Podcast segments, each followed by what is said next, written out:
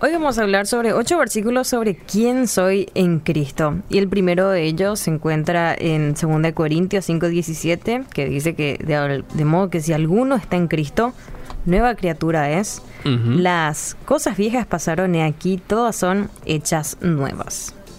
El segundo versículo. ¿Te comparto? Sí, por favor. Está en primera de Timoteo 4:12. ¿Es esa? Sí. Claro, dice así, no permitas que nadie te subestime por ser joven. Sé un ejemplo para todos los creyentes en lo que dices, en la forma que vives, en tu amor, tu fe y tu pureza.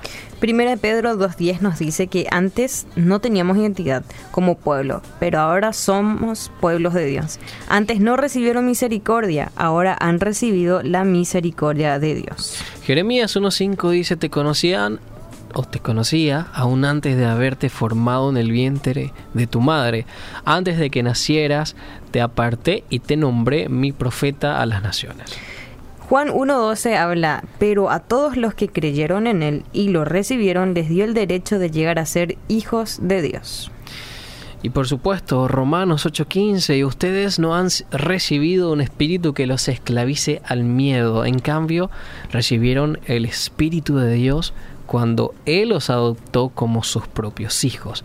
Ahora los llamamos Abba Padre. Gálatas 4:7 nos dice, ahora ya no eres un esclavo, sino un hijo de Dios, y como eres su hijo, Dios te ha hecho su heredero. Filipenses 3:20 menciona así, en cambio nosotros somos ciudadanos del cielo, donde vive el Señor Jesucristo, y esperamos con mucho anhelo que Él regrese como nuestro Salvador.